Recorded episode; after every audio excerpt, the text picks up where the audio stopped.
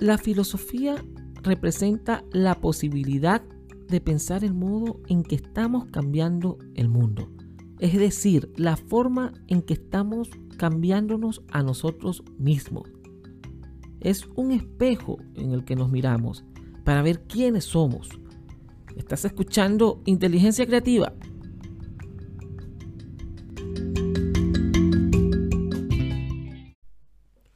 Hola a todos, bienvenidos a Inteligencia Creativa en esta temporada número 3, Filosofía para Escuchar. Les habla y saluda César Alejandro Ferrer.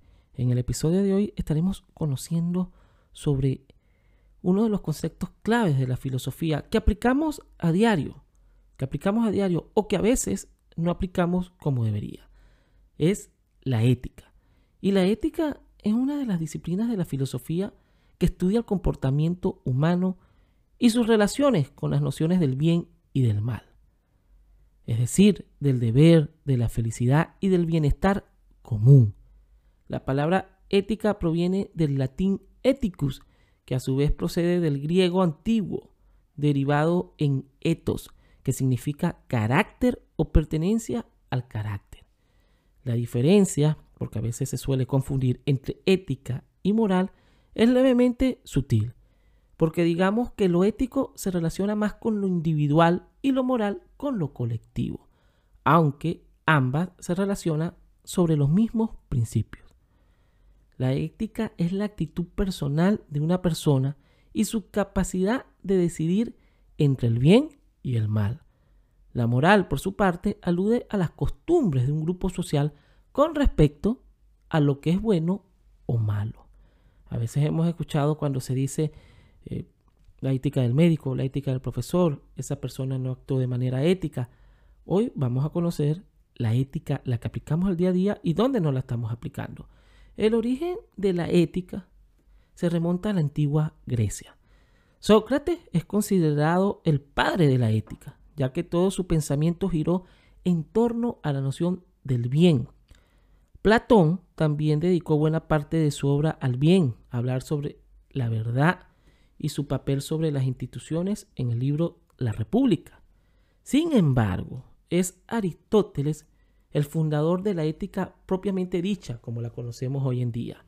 La ética como disciplina nace con su obra Ética para Nicómaco, hace ya más de dos mil años. También en la actualidad, a finales de los 90, este, Fernando Sabater, el, filósofo español, aludiendo, tomando como ejemplo Aristóteles, saca una obra que se llama eh, Ética para Amador, este, para explicarle a su hijo los valores éticos y filosóficos de la vida diaria desde un punto de vista más jovial, es decir, más juvenil, que entienda un adolescente, que entienda un joven. Les recomiendo que lean Ética para Amador, que se ha reeditado año tras año y ha sido un bestseller a nivel global. La ética es la parte de la filosofía que reflexiona, reflexiona sobre el hecho moral, es decir, sobre lo que está bien o lo que está mal.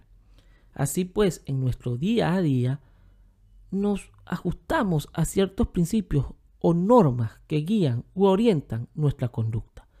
De este modo podemos distinguir lo que es bueno de lo que no lo es, lo correcto de lo incorrecto.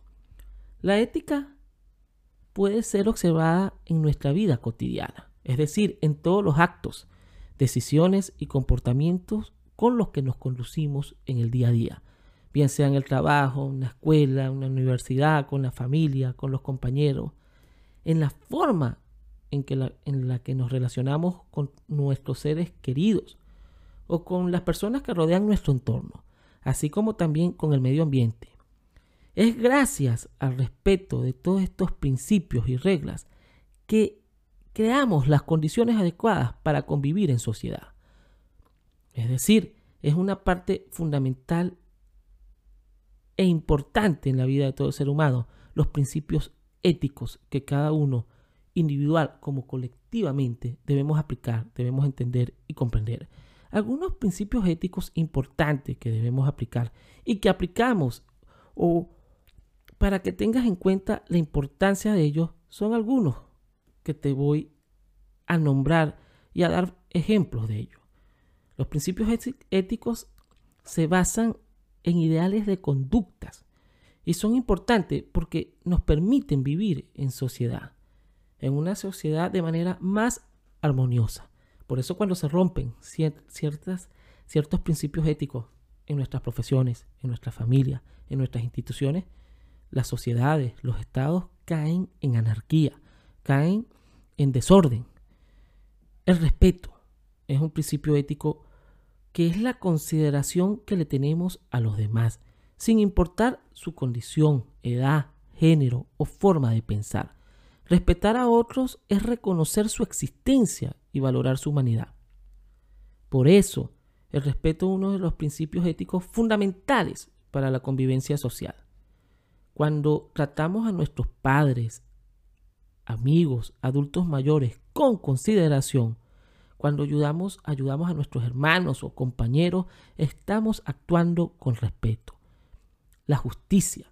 La justicia es ese principio ético que se aplica al tratar a todas las personas por igual, dando a cada uno lo que le corresponde. Es decir, desde el punto de vista del derecho, la justicia establece un marco legal que sirve de referencia para establecer relaciones armónicas y equilibradas entre los integrantes de una sociedad.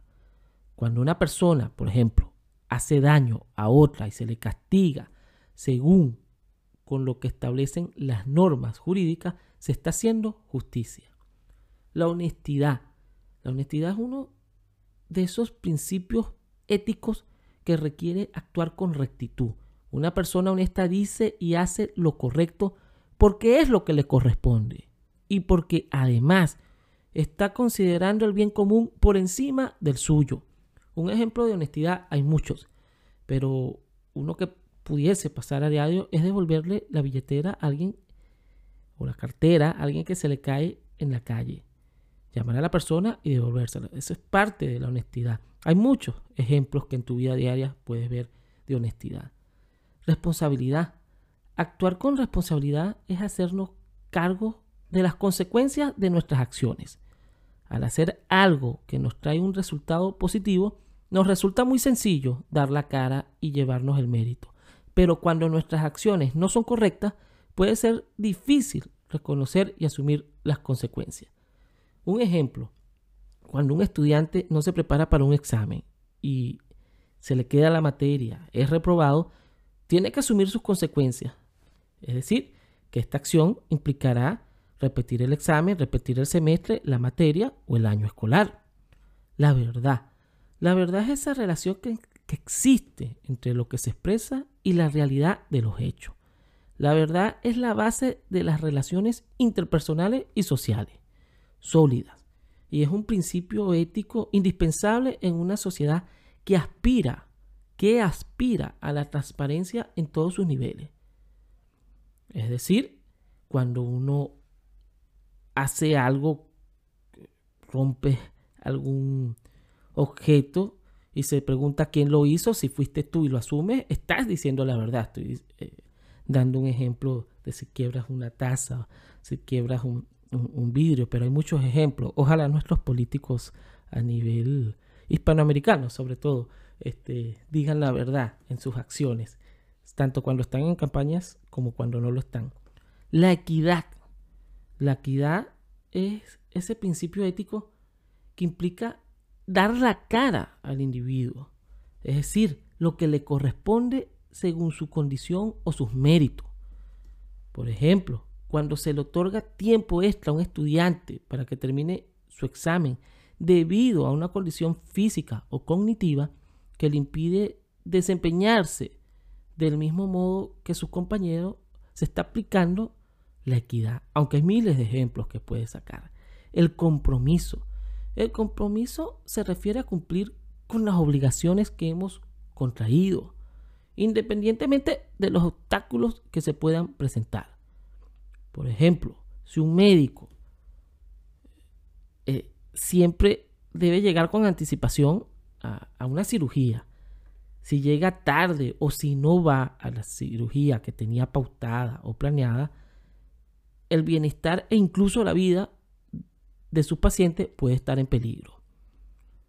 La imparcialidad. Actuar con imparcialidad significa evitar favorecer alguna postura, forma de pensar o de actuar. Es decir, ser imparcial requiere actuar con justicia y de forma objetiva, siempre teniendo en cuenta el bien común. Un ejemplo, en un juego de fútbol, el árbitro debe ser imparcial, más allá de sus preferencias por el equipo u otro, debe ser imparcial.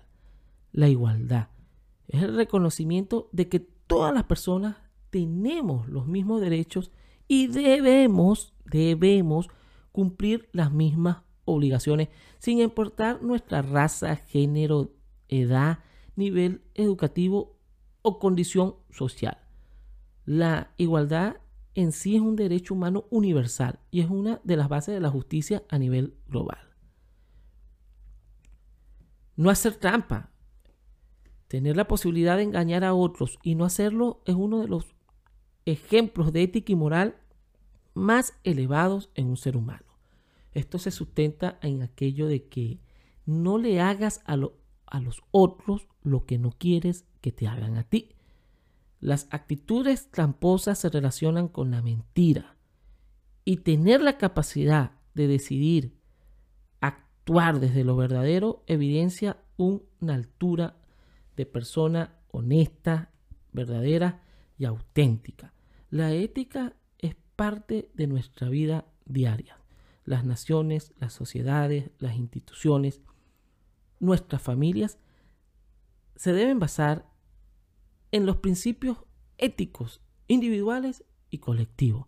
Por encima, por encima de costumbres, reglas, están los principios éticos que tenemos los profesionales en distintas áreas y no profesionales, porque la ética es para aplicarse en todo momento, a toda hora, en el transcurso de nuestra vida. Esto es inteligencia creativa. Escuchaste el episodio de filosofía para escuchar hablando sobre la ética. Y si te gustó este episodio, compártelo. Y suscríbete a las distintas plataformas de donde nos estés escuchando. Hasta otro próximo episodio.